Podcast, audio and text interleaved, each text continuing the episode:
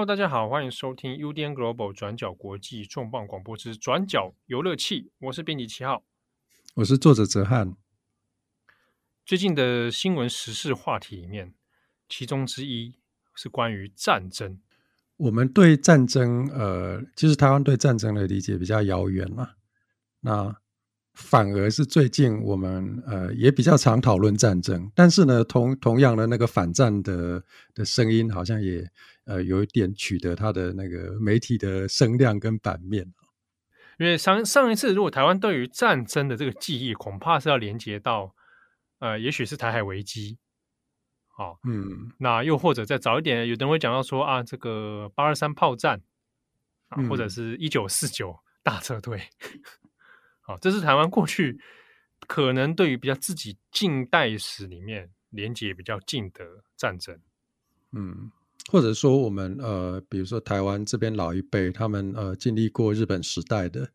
那当然就是那种呃二战末期的轰炸。对，比如说啊，过去发生过台北大空袭，嗯，对，好，那其实战争这件事情，特别是在今年乌俄战争爆发以来，哦，那相关的国际新闻啊，对于台湾来讲，感觉哦，那个危机感似乎是与以往是不太一样的，开始越来越多人讨论说，那台湾处于在这样的位置，它的地缘战略问题，那势必哦，可能是要进行一些备战。或者是要思考说，那未来战争如果降临的话，应该要怎么办？不过我们还是转角游乐器，我们会我们在这个转角游乐器的这一集里面，我们就要来思考，就是战争跟游戏之间的关系。就是如果台湾人啊、对于战争的理解，呃，相对的遥远，但是呢，好像呃，台湾的战争，台湾又距离战争没有那么远。但是我们可以透过什么样的方式来理解战争？那其实游戏是一个诶相当嗯怎么讲相当好的媒介，让我们可以呃更加近距离的去接触战争这回事。对，没错。又或者说呃游戏哦跟战争之间它有些什么蛮微妙的关系，甚至是互、嗯、互相的影响。对，就是有点复杂的关系。我们这一集都可以来讨论这个话题。没错，好，我们这一集的转角娱乐器要谈的呢，就是游戏与战争。好，我们按下 Start 键。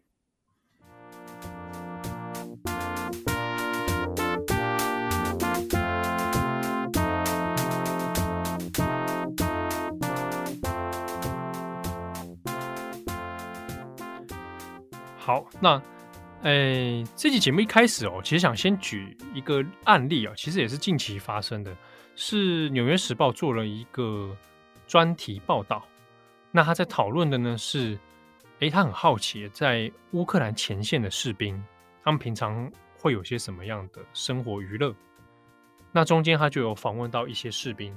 他们会在前线稍微可以休息的时候呢，就玩手游了。嗯，那就注意到他们玩的游戏是什么？就发现，哎，有些士兵哦，他们就是很多人会在玩这个战车世界，War of Tanks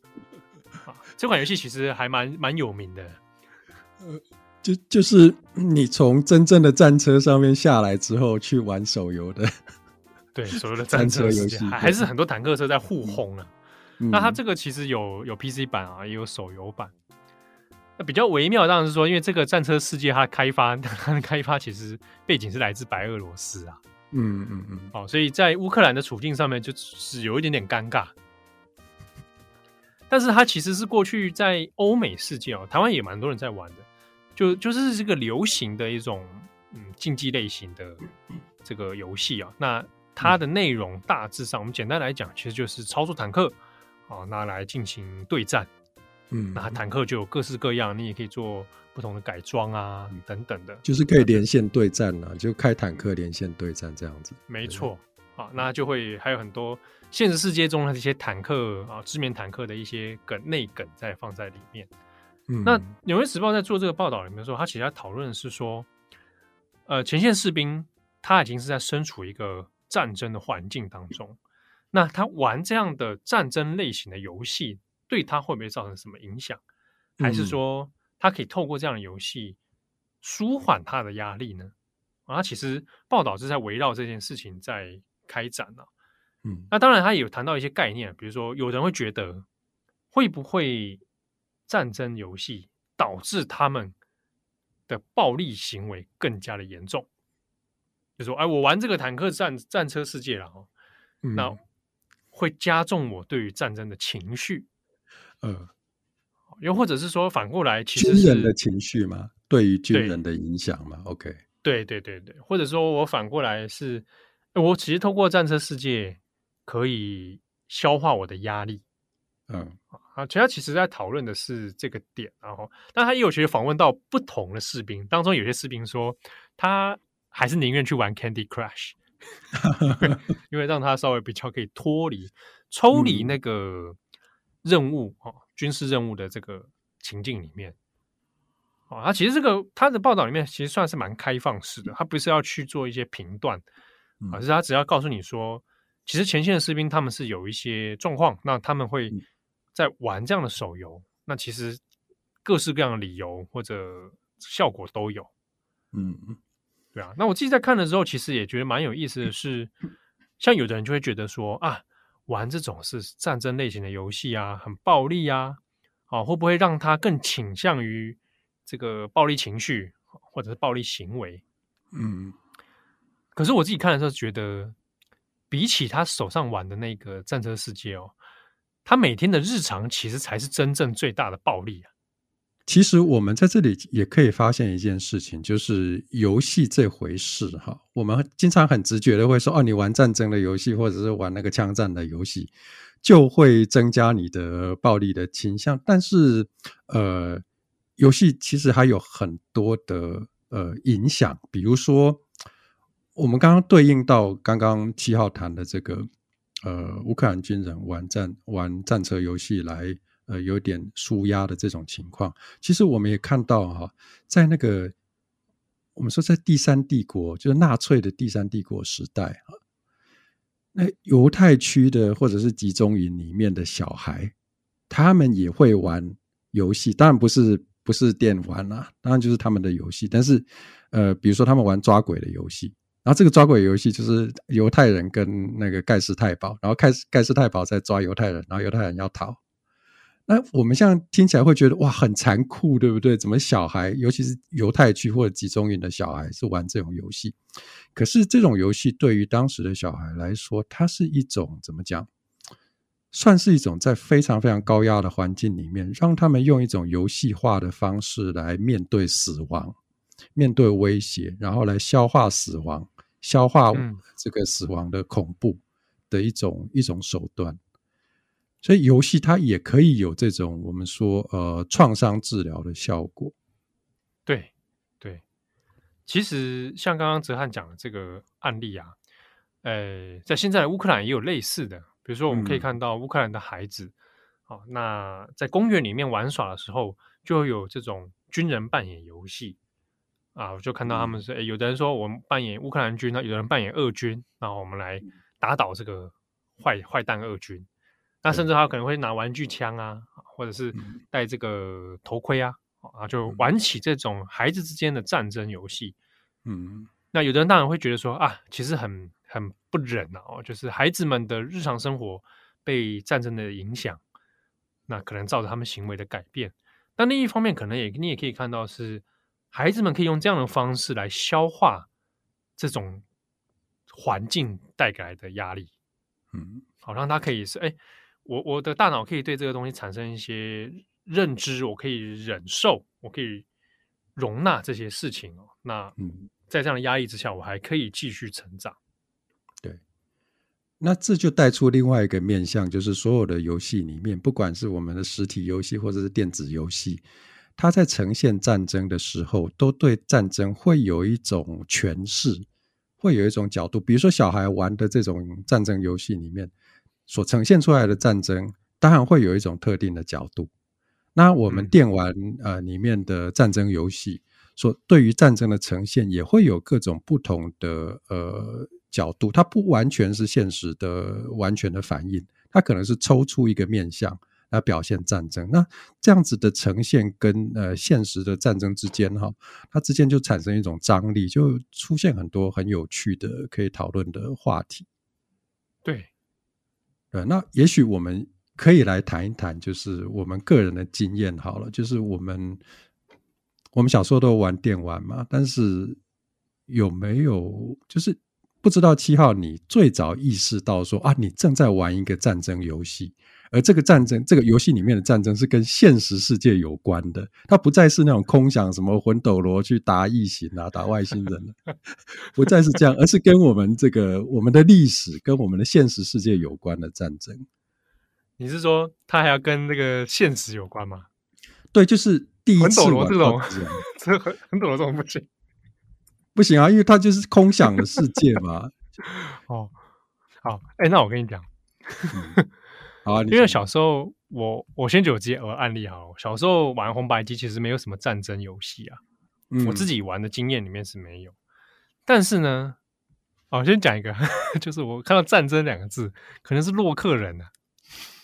哦，因为洛克人六代叫做史上最大战争，我知道。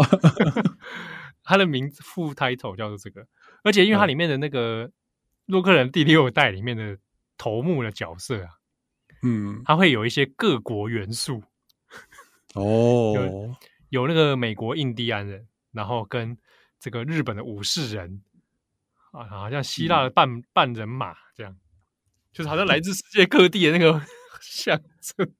啊。那整体严格讲起来，这跟战争其实没什么关联，嗯。但如果我讲到说，我对于战争如 war 这个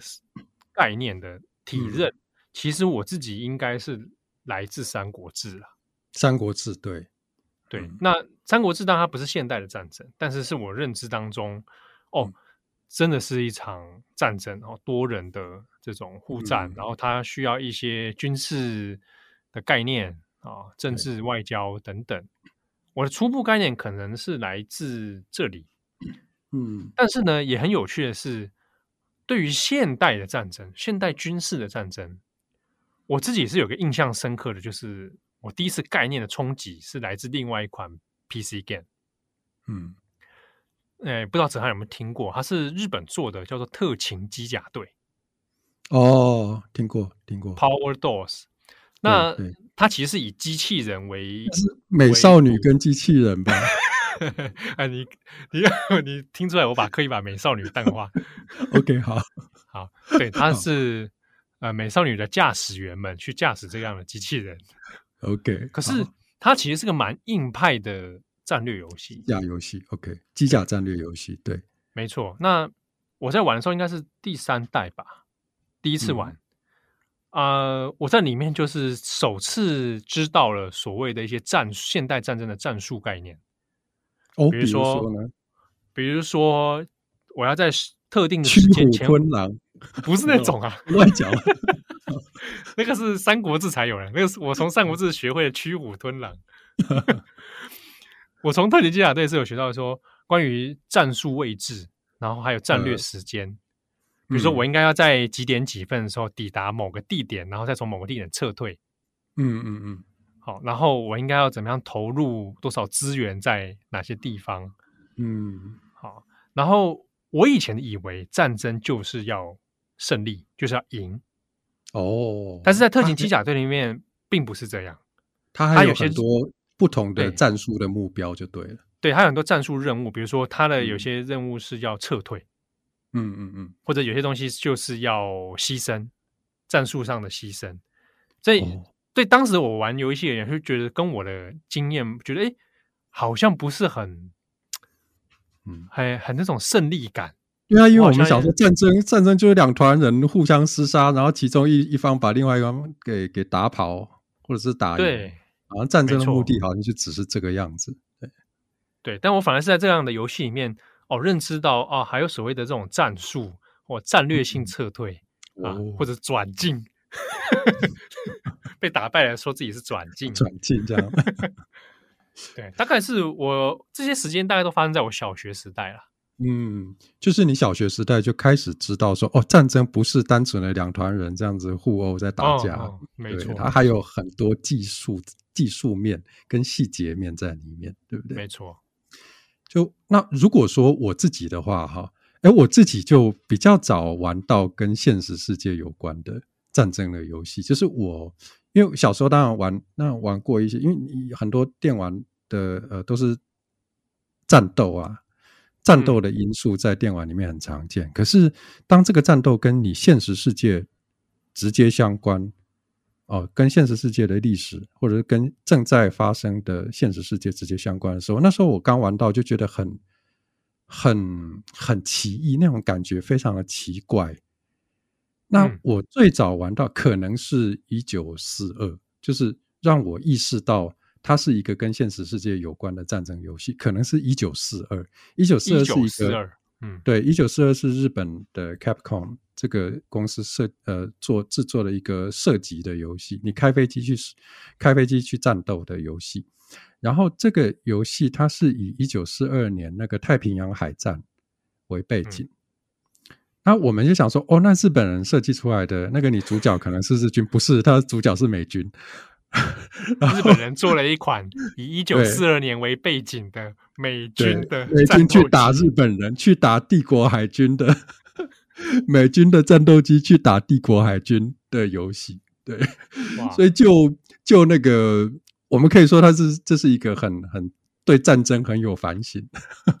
或者说粗暴一点说，就是政治正确的的作品啊。然后当时出来的时候，日本一些极右翼也开始。挞伐这个这个游戏啊，那但是然后，但是这个游戏蛮经典的，后来有出一一些系列作。那那时候我就想，哎，为什么叫一九四二？因为那个游戏的 title 一进去却写一九四二，什么奇怪的游戏叫一九四二？后来去就是后来就是去了解一下，就发现，哎，它那个是太平洋海战的背景。嗯嗯嗯，所以我第一次那时候知道，哦，原来有太平洋海战这件事情。是第二次大战，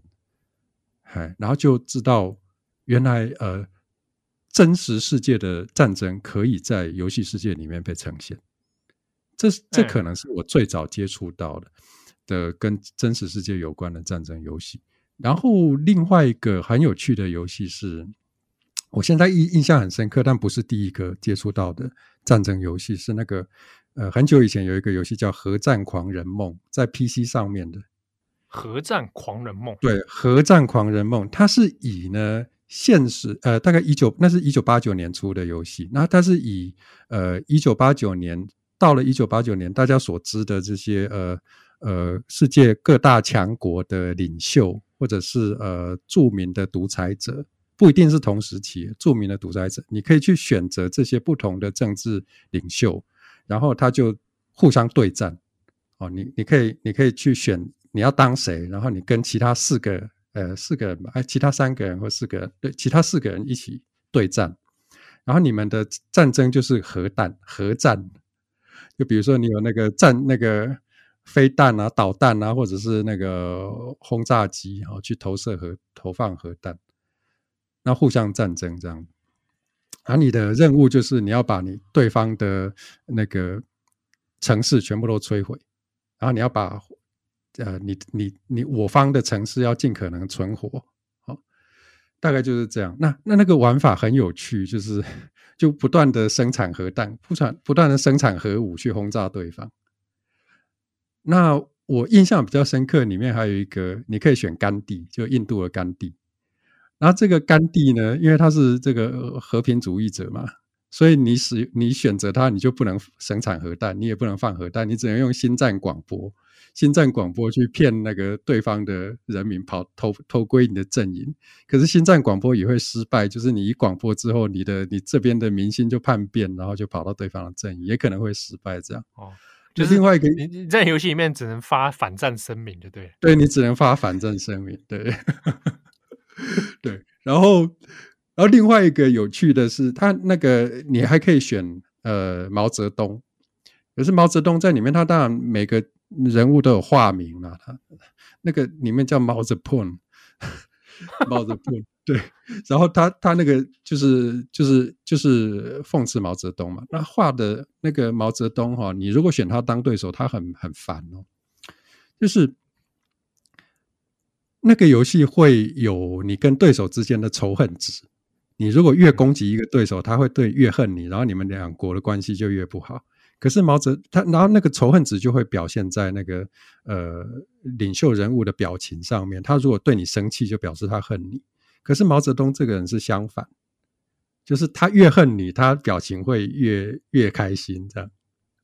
所以你根本分辨不出来他是不是恨你。哦、这个相当中国共产党哎。对，这相当中国共产党。那时候的特别印象就是这样。那是一个呃反映了核战的游戏。那但最后大家都是呃基本上都会都会输啦。就大家都、哦、那那个游戏不会有那种什么大获全胜啊的情况。总之的，对你最好的情况也是惨胜。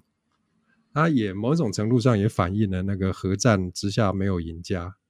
的嗯的这种教训吧。嗯，那是小时候玩过另外一个呃。嗯，跟战争有关的游戏，那也许我我在谈最后一个跟战争有关的游戏，大大家应该都很听过，就是德军总部三 D。哎，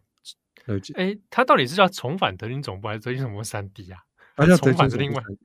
那那个是后来的，一九九二年之前有一个德军总部，哦、但是最有名的是一九九二年德军总部三 D，因为那时候用三 D 引擎，用拟三 D 的引擎。对对，就是它看起来很像是在三。三 D 空间里面游走嘛，那迷宫里面。对，我们说它是第一人称射击游戏的始祖吧？嗯、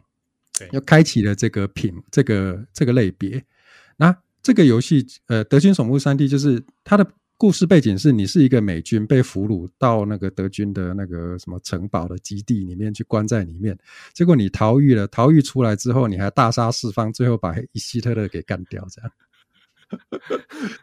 然后希特勒是穿着装甲，然后穿着那个人形装甲，拿着两左左右手各拿着一把机那个机关枪，会扫射的那种最后的大 boss，这样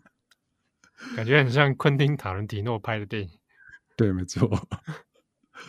啊，总之就是呃，那时候那时候就哦，知道哦，原来这个是以二战为背景，虽然它有点幻想的成分在里面，但是哦，我们就知道哦，那是一个二战的背景。而且是纳粹德军，嗯，我我问一下，你当时就知道它叫做德军总部这个名字？对对，那时候中文翻译都叫德军总部。哦、因为我我我自己那个时候第一次玩的游戏是在学校电脑教室，嗯，然后我们是不知道那个游戏叫什么名字的，然后英文的界面，嗯、所以我们都会叫它昵称，就是叫它枪战。枪战，我我是到了长大之后才知道那叫做德军总部，嗯。然后才知道，原来它的背景是德军跟美军。我其实是到了很后面才知道，我当下其实完全没有那个概念。因为他那个 title 叫 Wolfstein，那是德文，就是呃纳粹德军的当年在二战时期的一个呃一个我们说他的秘密基地吧。嗯，对，那那所以对啊，因为你如果就当时的画面表现力来看，你光是玩的话，你不一定能看出来那是美军。美国军人对对战那个纳粹军人的优势，嗯嗯嗯、除非你玩到希特勒，就大家都一看就知道那是希特勒这样。对，因为像大概也是同个时期，大概我们童年的时候了哦，九零年代的时候，嗯、那个大型机台或者有些家用主机也有，就是大家可能听过一个游戏叫《越南大战》。对，那其实不是越南啊，对，那根本根本不是在越南，那根本不是越战，那根本不是越战，对，对，就是一个横向卷轴的射击游戏，你就操纵一个小人物，然后拿着各种那个 heavy machine gun 这样，在在那个画面上面也是大杀四方，对，你还可以做机甲，对，那里面的出现的敌军很像德军啊。嗯，对，而且他的他的那个首领也是长得疑似像希特勒的哦，但是他是就在一开始大家都被那个翻译名称误导啊，什么越南大战，因为一开始他的场景是在丛林里面，然后就想说哦，丛林战争嘛，啊就越战嘛，然后所以就叫越南大战这样，根本胡搞。他如果直接翻译的话，应该是现在好像已经正式翻译叫合金弹头了，合金弹头对，Meta，对对对对。那个时候可能也是觉得，哎，好像这是个跟现实战争有点关联，但是又觉得很奇怪的一个游戏。对。不过我们回头来问啊，就是子涵，你会觉得，好，我们其实从蛮小的年纪就开始接触到跟战争或暴力有关的游戏，嗯，有因此让你觉得战争的很合理，或者是你更倾向于嗯战争这件事情吗？我个人当然是没有啦，因为怎么讲，呃。我们说体验战争的媒介，哈，除了游戏之外，还有很多啊，比如说，呃，我看新闻报道啦、照片啦，或者是战争的小说，尤其是电影，电影特别多战争或者是枪战的情节。那游戏特别会被拿出来质问说，哎，你是不是会促促进人的好战，哦，好战的倾向？那是当然是因为它是一个很特别的新的媒介。那尤其是我们刚刚说的，像德军总部这样子的 FPS，就是第一人称射击游戏，它可以，它就是你完全沉浸啊，用以第一人称的视角去沉浸到这个战斗的活动中，然后去体验，然后你自己就作为战士主动去参与，所以，所以你你就是画面上人死掉，并不是说哦导演安排的，像电影里面导演安排的结果，说一个一个人被呃。被枪射杀，不是在游戏里面是你射杀了他，所以他就会呃出现这样子的疑虑了，就是那种代入感啊，然后主动角色扮演，所以说会有什么教坏小孩啦、暴力倾向啊，甚至有人会批评说哦，你在玩这种枪战或者是战争游戏的时候。你的感知会麻木，因为就是你不断扫射的结果，不断杀伐的结果，到最后你的感觉会麻木，然后变成一种、嗯、行尸走肉、为杀而杀的机器。哦，大概会有这样子的批评啊。但是，嗯，这样子的批评我们可以想可以想象了。但是，好像近期的研究的结果，哈，很多呃相关的研究的结果，就是其实电玩呃对于整个社会的暴力倾向的影响。呃，好像没有正相关。我们不能说没有影响，但是就是研究呈现出来结果是没有正相关。那对于我自己来讲，我当然不会觉得那是一个 我我生活中应该要效法的的东西啊。对我来讲，电玩是一个嗯不一样的世界。嗯，对，就就好像呃，我们阅读小说，嗯，看电影。那你会，你你的确有可能会对我们的情绪会造成一些影响，对，但你未必会认同或模仿或采取那样的行为。比如说，我在这个呃，在呃玩战争游戏的时候，我摧毁敌人，肾上腺素会上升，会觉得很爽啊。可是这种很爽的感觉，其实跟你玩其他类型的非战争游戏的那种很爽的感觉，其实是一样的。它它并不是一个特别的哦，就是催促你去杀伐的感觉。嗯嗯嗯，所以我是觉得，就至少就我个人经验来讲，它没有那么没有那么那么直接相关。对对，比如说好了，就像我自己回到我刚刚以前玩《三国志》的时候，嗯，对，就像《三国志》发动战争这件事情，甚至说我俘虏了敌。敌军的武将要不要斩首，我都自己还在电脑前面还会再想一想，觉得就是觉得心里有点过不去。哦，对 对，那当然有人游玩的方式不一样，他可能就真的是见人就杀，嗯、但未必未必成为他现实世界中的人格呈现。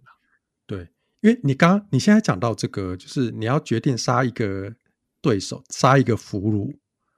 嗯，那、啊、你会想一下。这其实哈，这刚好可以带出另外一个话题，就是说那个游戏里面对于战争、对于杀戮的呈现的手法的不同。比如说我们早期哈，早期这种战争的游戏，就是它都是强调那个战争的动作、战斗的动作面，然后有点英雄主义，你就是像魂斗罗一样拿着一把机枪大杀四方。这样子，蓝波，然后对蓝坡啊，这样大杀四方，一个人可以灭掉一一个旅、一个团，这样一个师，这样，那那就是那种很英雄主义的，然后所以他的敌人都是一些长得一样的，哦，面目模糊的，然后你只知道这些敌人都是坏蛋，嗯，然后这些敌人是没有名字，但是当这些敌人开始出现名字的时候，就有一些有，比如说有一些有具有反省，就是想要反省这件事的战争游戏，他会安排每一个你杀死的敌人都有一个名字，你知道他的名字了之后，你的反应可能会更不同。而另外就是他呃比较，就是当然早期的那种比较强调英雄主义战争，嗯，战呃英雄主义的战争的那种游戏慢慢退潮了之后，现在比较多元的呈现，比如说会去呈现说一个战争里面的后勤啦，一个战争里面的士气啦、疲劳啦，还有你的道德的抉择，还有还有很多平民啊，就是参与战争的不只是呃涉及战争的不只是军人而已，还有很多平民啊。就是各种复杂的战场的因素，那嗯，我们就会比较全面的，稍微比较全面的去去知道说，嗯，呃，在这样子的游戏里面呈现出的战争，跟我们早期玩的那种英雄主义的战争是很不一样。所以在这样子的情况之下，你要说一个战争都是呃一个战争游戏会都是促促进人家杀戮的那种杀到杀到呃这个。杀到上瘾的那种，嗯，倾向，我倒是觉得也不完全那么，也不完全是这个样子。哎、你讲这个很很好，我有这个的确有一些案例可以来举哦。其中一个，哎、嗯欸，我想哲哲翰一定也很熟啊，就是现代战争。嗯，对，就是 Call of Duty 嘛。对，Call of Duty 里面就 Call of Duty，它是一个，它它中文叫做决胜时刻了，我们台湾把它翻叫决胜时刻。然后 Call of Duty 它是一个系列作品，它是呃，我们说它是现在目前销量最高的第一人称射击类的游戏。嗯，然后你说的现代战争是 Call of Duty 里面的一个一个系列分支，就 Call of Duty 对 Call of Duty 它大概就是呃。有做各种不同的战争，哈，有从二战，哈，二战的背景，也有到我们现代的战争，啊，我们现代战战争大概就二零零零一零年之后的反恐战争，以反恐为主的这样子的战争，对，他也有做，那他也有做到近未来的比较幻想的科技幻想科幻的部分，对，那。比较为人熟知的是那个二战跟现代战争，你刚刚说的这个部分。所以现代战争里面是反恐战，啊，反恐战，比如说有什么俄俄罗斯背后支持的什么什么伊斯兰的圣战势力之类的，这样对。那个系列哦，它是第一人称的设计，对。那它当然很有名，是因为它细节做的很厉害，对，包含枪支装备，然后包含它的剧情。对，然后代入感、沉浸感很强。就算你没有玩过这游戏，你在 YouTube 上是可以找到它的剧情影片的。嗯，我之前就看过，真的是真真的蛮厉害的，就是它的沉浸感很、嗯、很高。嗯，那你就好像在看一部那个战争的电影一样。对对，那他之前就有就有一个设计，就是你枪口如果瞄准一般人的时候，平民的、嗯、非战斗人员的时候。它其实是会出现一些警告的，嗯，而且它剧情当中会也会有声音告诉你那个是平民什么什么，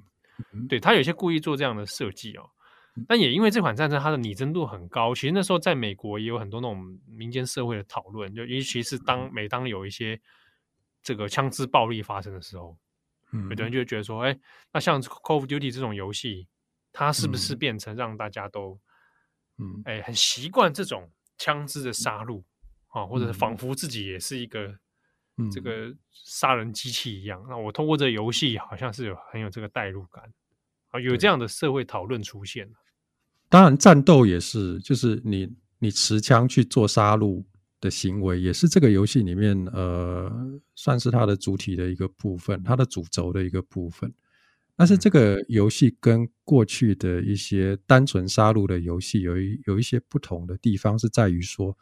它会特别去强调一种非英雄主义，就是在战争之中没有人是英雄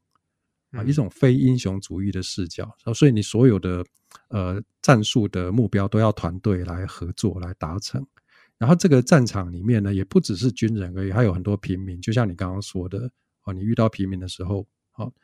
会会怎么样反应？然后它也会呈现出人性的脆弱面，比如说呃，士兵哈，在面对战场的的时候，他会有情绪啦，他会有压力，他会有恐惧啦，等等，他也会呈现出来。所以，他不只是在呃，他不只是在武器上面很还原，不只是在战术上面很还原战争，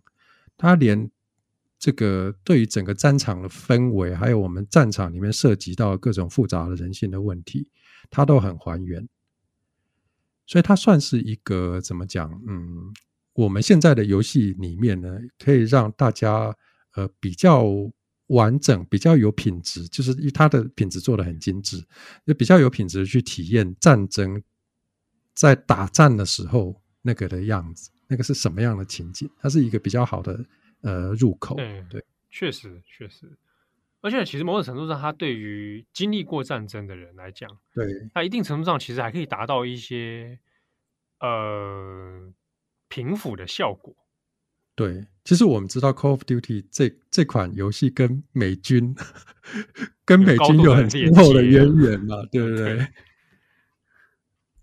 就是有呃很多美军喜欢玩这个游戏，就现役军人呐、啊、喜欢玩《Call of Duty》，然后退伍军人呢。也喜欢玩 Call of Duty，就是就是怎么讲，军人退伍之后哈，他们就透过玩 Call of Duty 来维持他们军人社群的联系，然后这样子的、嗯、呃，它算是一种他们呃军人之间的社交吧。就好像我们约约出去打篮球啦，出去干嘛？他们就是约约去玩 Call of Duty 这样。所以我之前听七号也说过嘛，就是你有听说过在那个对对对对，我们台湾人在玩 Call of Duty 遇到一团美国退伍军人这样。对对，那个一个朋友啊，他在他就专门只去连美国那边的伺服器，嗯，然后组队的时候就是让他连线对话开麦克风说，对，结果是对组队的人是真正的职业军人。然后就一边，因为在在乌俄战争期间啊，去年刚好去年的事情，嗯、他们一边打的时候，一边那些军人都在说：“哎、嗯，到底什么时候征召我们啊？我们现在感是不是要感觉前前应该去乌克兰支援一下？”我们就一边打一边在聊啊。哇，啊，那这样他会遇到这种职业军人，不就被虐？哎，也有反过来是职业军人被一般玩家虐的，也是有。这个蛮有意思的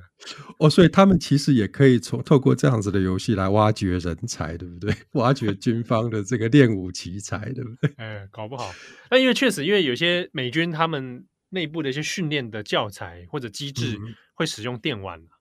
嗯，对，对这个这个是真的有有发生了。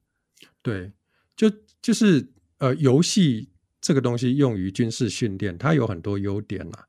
你说它的成本比较低啦，比较安全啊，那又拟真啊，又可以弹性啊，又可以用虚拟实境去模拟各种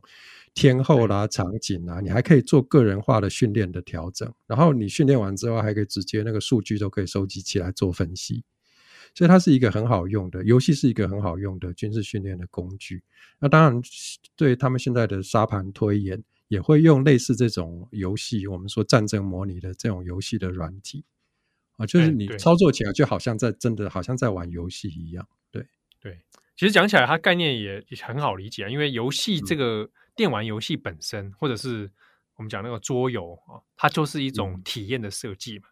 对，我设计一套机制让你去执行某一种体验。好，所以游戏会被用来做真正真实的训练，其实就还蛮好理解的。那本身就是一个体验设计这样子。对，我我之前在。刚好看到一个很有趣的消息，也跟我们现在谈的这个话题有关。就我们刚刚聊到美军嘛，美军跟那个 Call of Duty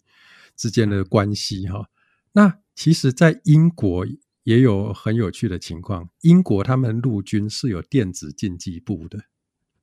就是他们现役军人哦，他们现役军人会在 Twitch 上面哦直播玩游戏，玩这一类的 FPS，就第一人称射击或者是战争游戏。然后跟民众互动，就是他当直播主，他当那个网红去跟 民众互动，而且他们都是专业的军人，专业的作战作战的专业，然后去玩这种战争游戏。哦，这这个听起来就很有噱头。欸、确实、欸，他们透过对他们透过这种方式跟民众互动啊，互动也不一定是聊什么，就是闲话家常，就聊一些啊，我们。呃，军中的呃那个，比如说呃生活啦，然后日常的生活啦等等，就是去拉近那个跟民众之间的距离，然后也军民对话是不是？军民对话，也促进就是军民沟通。哎，这个这个这个方式比发什么什么黄黄埔军魂有效多了。对啊，然后也也也比一些去拍一些什么很尴尬的装年轻的广的征兵广告还 对还有效多了啊。然后他们确实哈、哦、也透过这样子的方式，哎，来干嘛？来物色有没有一些这个练武奇才可以从军的。因为你知道，会去玩这类的战争游戏或者特别第一人称射击游戏的人，通常是对军武有一点兴趣。嗯，对，然后就看，哎，有一些，哎，他的逻辑的概念，他的战，他的战术概念不错的，哦，也可以啊，提供一些机会，哦，让他从军，如果有兴趣的话。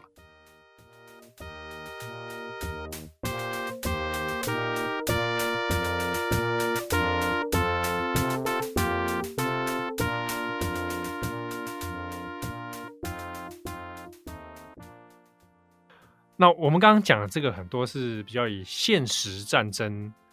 为投射的哦。那我们其实也有刚刚提到说，还有很多以战争为主题，但是它呈现的方式其实并不是那么的呃军事化，它可能要呈现的是战争底下的不同的情境。那这一类的游戏，其实这几年有越来越多，甚至是它透过这样的游戏让你去反思战争的问题。对。比如说，我举一个例子，是那个法国的开发者开发的，叫做 “Bury Me, My Love”，就是呃，亲爱的，请埋葬我。哦，这个游戏的 title 非常的忧伤啊。它的叙它的内容是那个叙利亚战争啊，它是这个游戏设计是开发在那个叙利亚战争，然后难民潮的时候，前几年难民潮的时候，那它是叙述一个叙利亚的丈夫哦，他留在国内照顾家人。照照顾家里的老人，然后他让他自己的妻子逃亡，啊，逃亡到欧洲，然后在这个逃亡的过程中，他就全程用那个手机的那个通讯软体跟妻子啊，跟他老婆互相联系，然后他老婆会遭遇到各种状况，比如说流亡途中会受伤，他这个手机传讯息告诉你他受伤了，然后什么，或者是在难民营遭受暴力。我们知道，在这个流亡的过程中，难民营里面的对女性的暴力是是很严重的。那等等哈，就是遭遇了各种阻碍，然后你要呃透过呃这种跟他讯息往来的方式支持他，或者是协助他，目标就是要让他逃到欧洲去，有这样子的这样子的游戏。然后那这个游戏也呈现出呃难民在逃难的过程中会遇到各种处境，对，那也是一种呃我们说在战争里面的对于非战斗面向的呈现。这款这个大家可以上网找一下，因为它的画面还蛮算是对大家来讲蛮亲近的。嗯，它的美术风格各方面，就是哎，会第一眼会让人蛮接受的。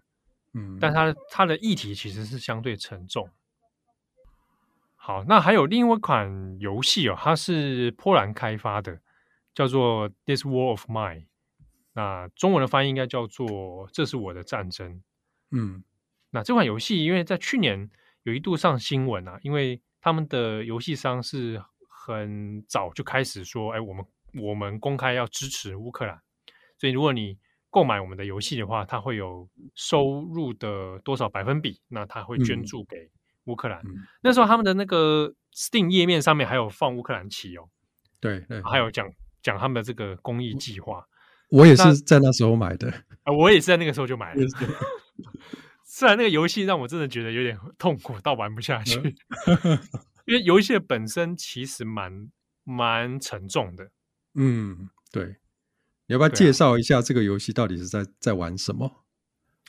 哦，它叫做这是我的战争嘛。哦，它其实的确就是以战争为主题。嗯、那它是有个真实历史背景的，就是波斯尼亚哦，波斯尼亚以前这个塞拉耶佛的围城战啊，嗯、是一九九二年开始的这个围城战。嗯。对啊，那因为围城战它其实相对是非常残酷的一种战争方法，对，会耗尽你的所有的资源，让你们就是在这个围城当中把你可杀嘛，让你没有粮食的。而且它它有很多是那那场围城战很残酷，是因为很多是针对平民的。对，比如说我看那时候的那个当时的录影啊，当时的影片哈，哎，你平民走在街上，那个它四周是那个城市四周是山坡嘛。然后四周是山丘，那些军队就在狙击手就在山丘上面看你路上有哪些人，然后随机去狙杀，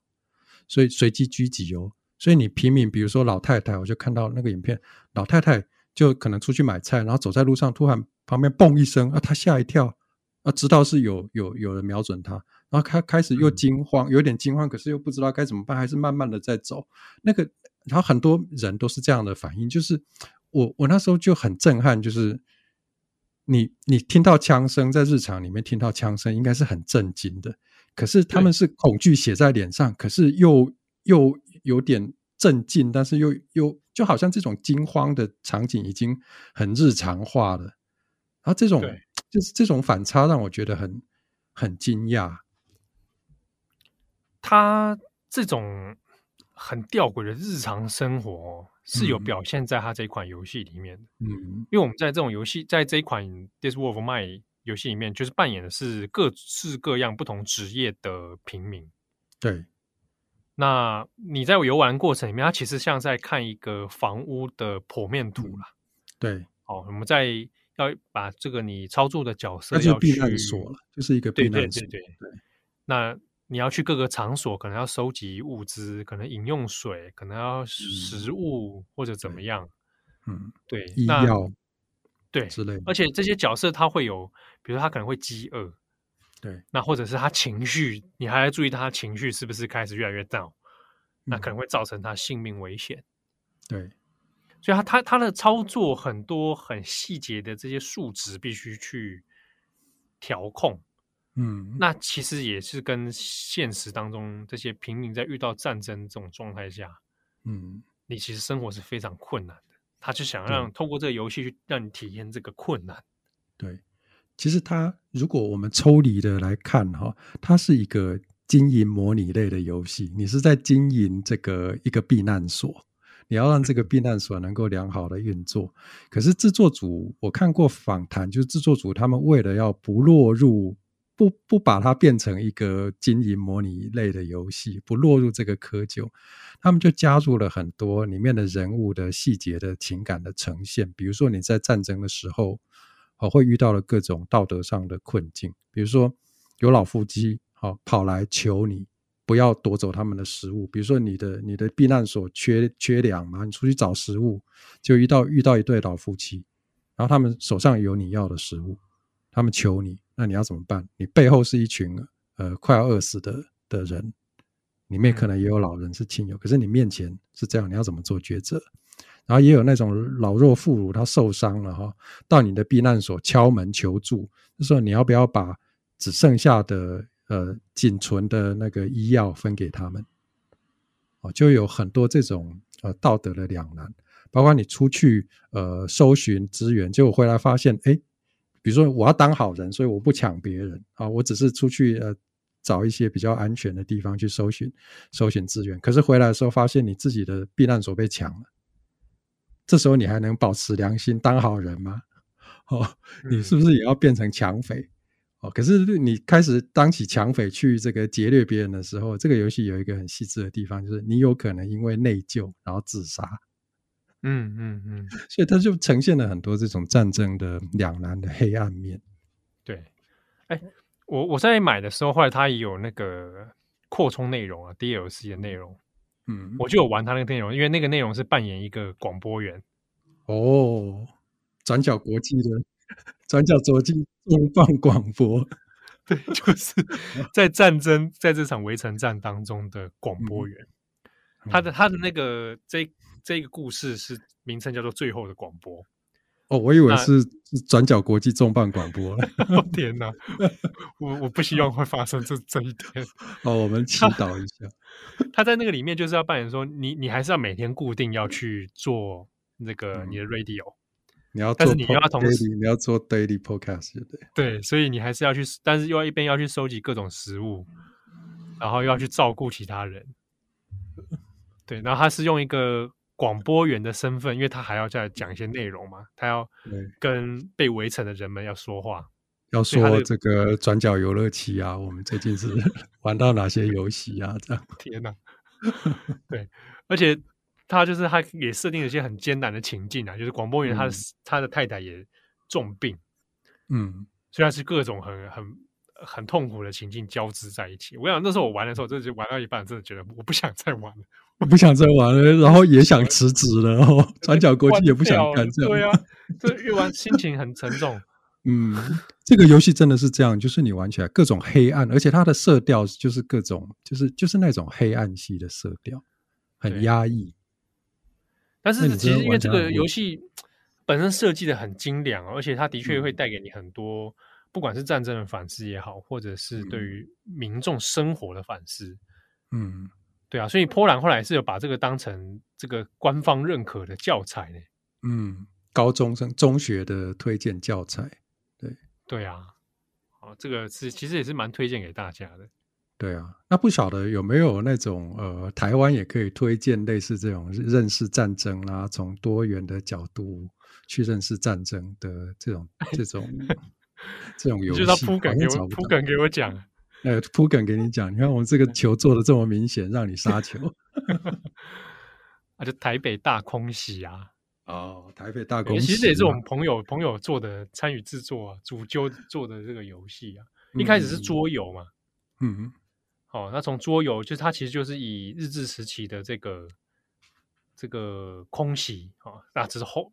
美军啊，嗯、盟军都轰炸台北，嗯，这个为背景，所以它是日治时期的这个这个时代。那这个已经有改编成电玩游戏了，嗯，对啊，我那个电玩我玩了。嗯我有去玩了，你玩起来感觉怎么样？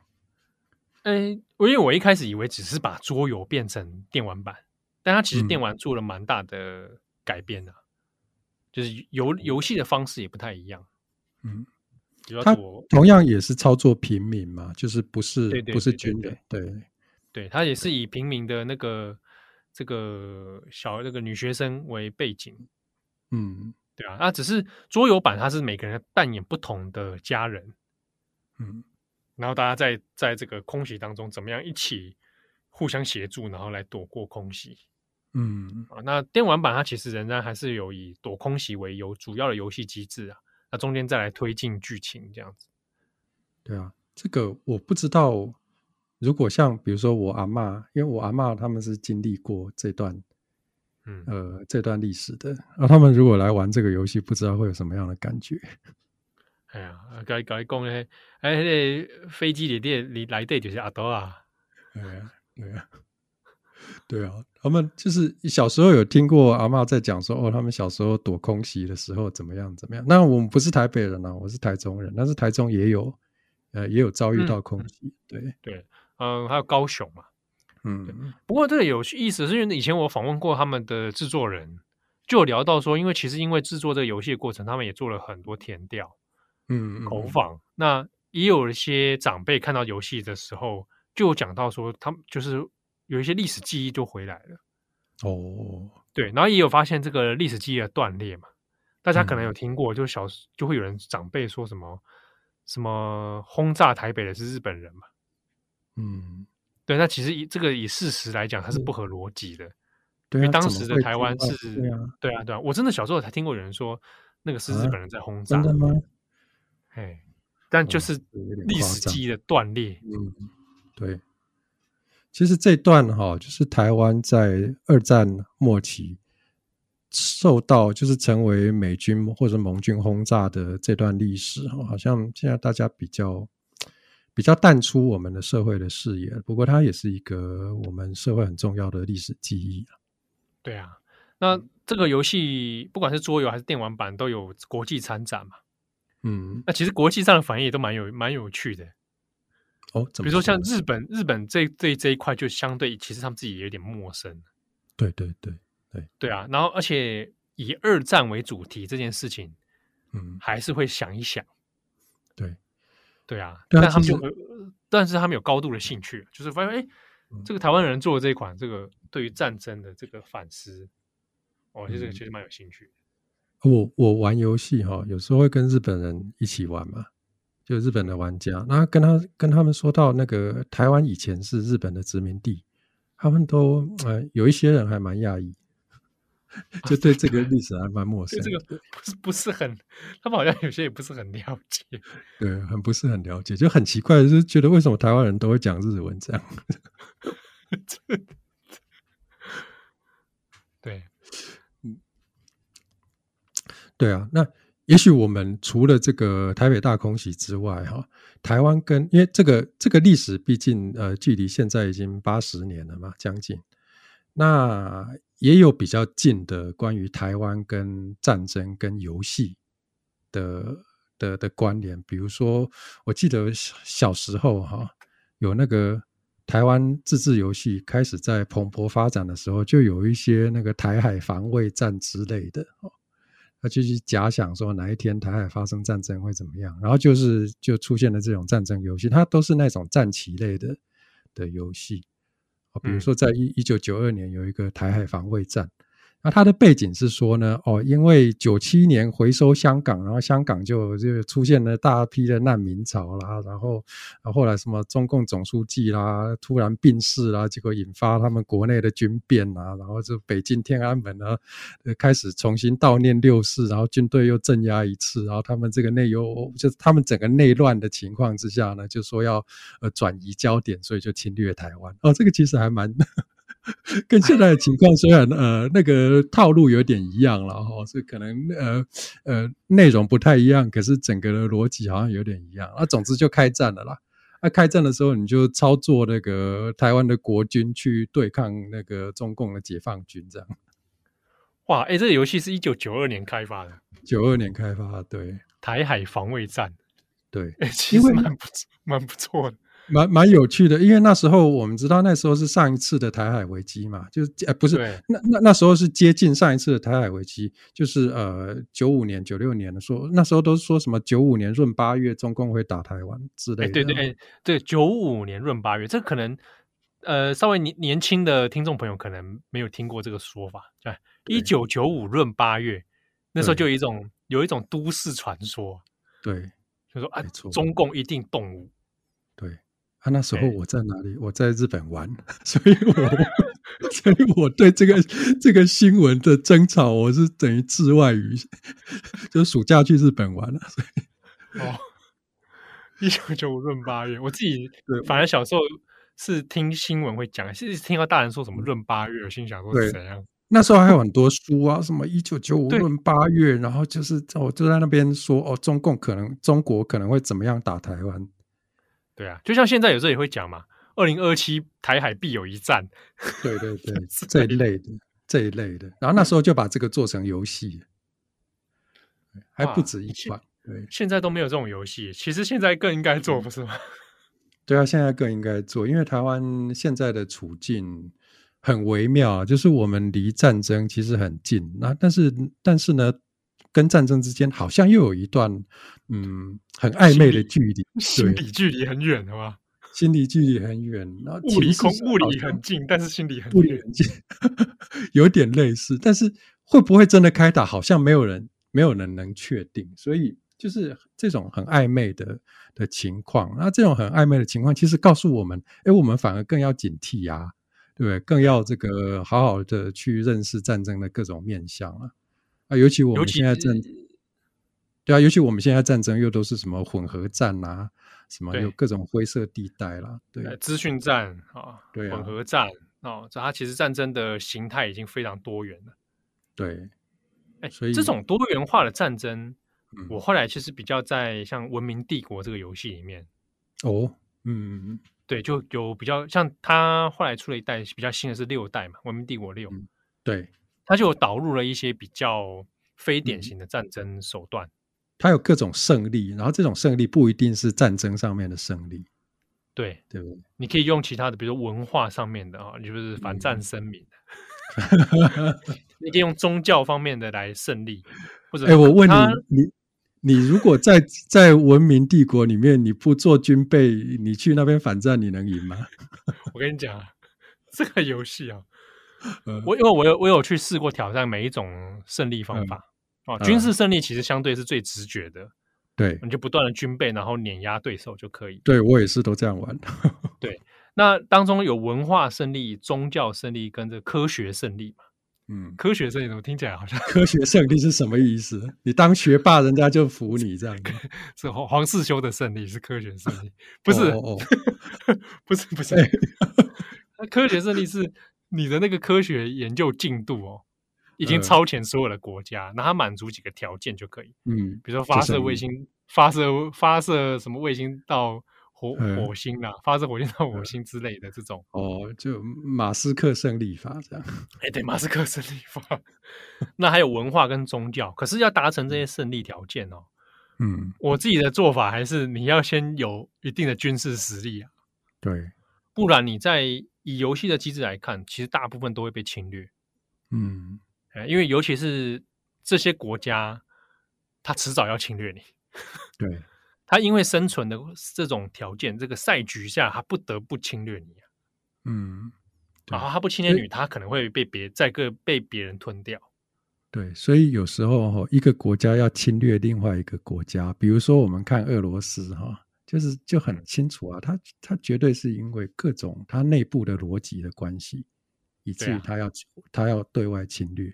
那我想，现在的中国基本上也面临这样子的问题啊，就是他们的那种战争的倾向，多半是一种内政里面的压力的结果。嗯，就就跟我们台湾哦，我们台湾存在在那里，我们做什么事，跟我们做什么事情，可能可能没有太直接的关系。对，就是它基于地缘战略上面的考量，哦、嗯，或者当下条件上面。其实我在玩《文明帝国》的时候，那个感受还蛮蛮真实、蛮贴切的。嗯嗯，因为它地图当中你会有一些比较接近真实世界的地图嘛。对，那你会发现有些，比如说他要取得资源，他要经过你，他就一定要把你吃下来。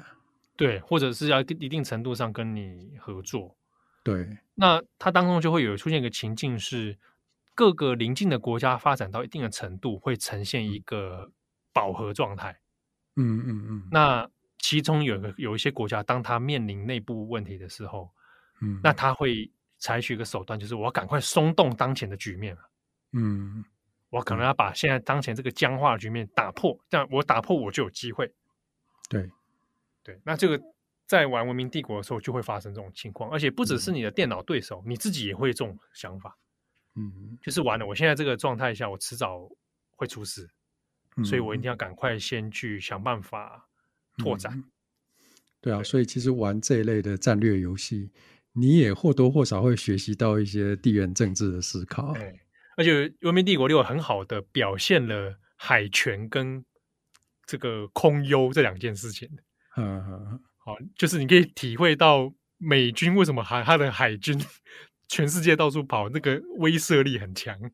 呃，我真的就把航空母舰舰队就是开到对方的海附近。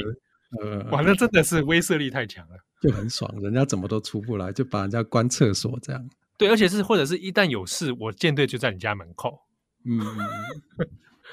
那或者是你空军就是可以到处飞，然后这样子。对，对啊，这其实其实如果有在玩一些 RTS，就是即时战略游戏的的听友，其实都应该都能够体会到这件事情啊。所以呢。当中，我其实学到的教训就是要反对侵略，你必须要备战。所以，这个投降并不是选择。就像上次我们在录这个插播的时候，有讲到那个对岸共和国嘛？对，人家宪法有明令，就是哎，不可以投降啊，投降是危险的。而且我们我们要很清楚，我们为什么不投降的理由。我们不投降的理由是我们要维持我们民主自由生活的价值嘛。我们是要维持里面的人性的尊严啊，维持人权啊，维持我们自觉自呃我们自主自觉的生活方式啦，等等，维持民主啦。对啊。好，那是我们怎么这个转角游乐器到最后讲 这集的转角游乐器到最后好严肃。不啊，我们从这个电玩与战争、游戏与战争当中，其实有很多的一些想法跟体会啊。对了，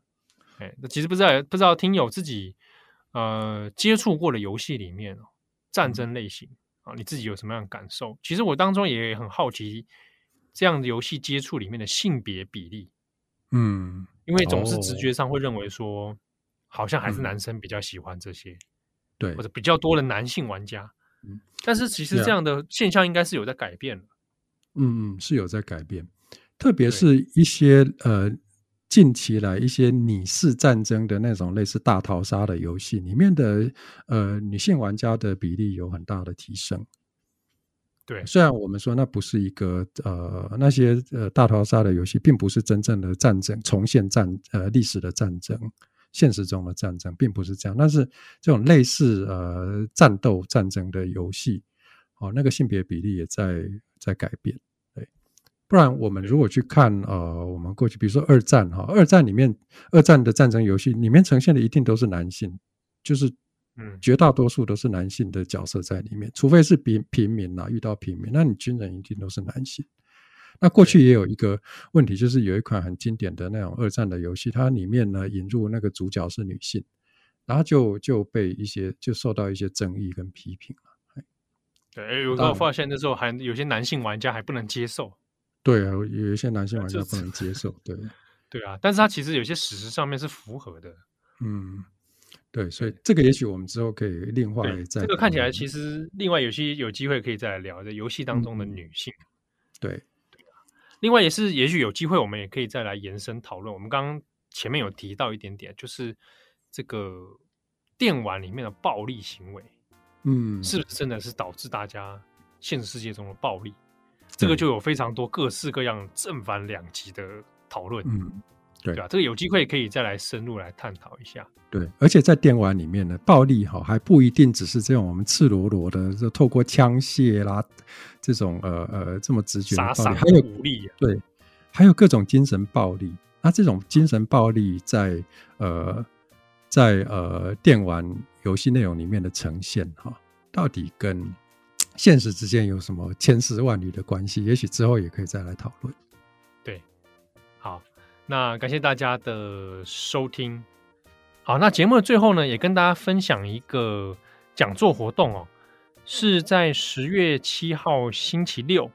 那这是台北数位艺术节哦。那今年呢，他有举办了一系列的讲座活动，其中一场十月七号呢，这是有主持人就是七号本人了、啊、哦，就是我，那会搭配这个主要讲者是金如农老师。那会来谈游戏理论与台湾电玩史，那活动都是免费报名参加的啊，地点就在台北数位艺术中心的一楼，在捷运台北捷运的芝山站这边哦，那捷运出来就马上就到了。好，那活动是报是免费的，那我们会把相关资讯放在我们今天的节目栏里面，那也欢迎大家可以来参加，会来谈游戏理论与台湾电玩史。好，我是编辑七号，我是作者哲翰，我们转有一期下次见喽，大家拜拜。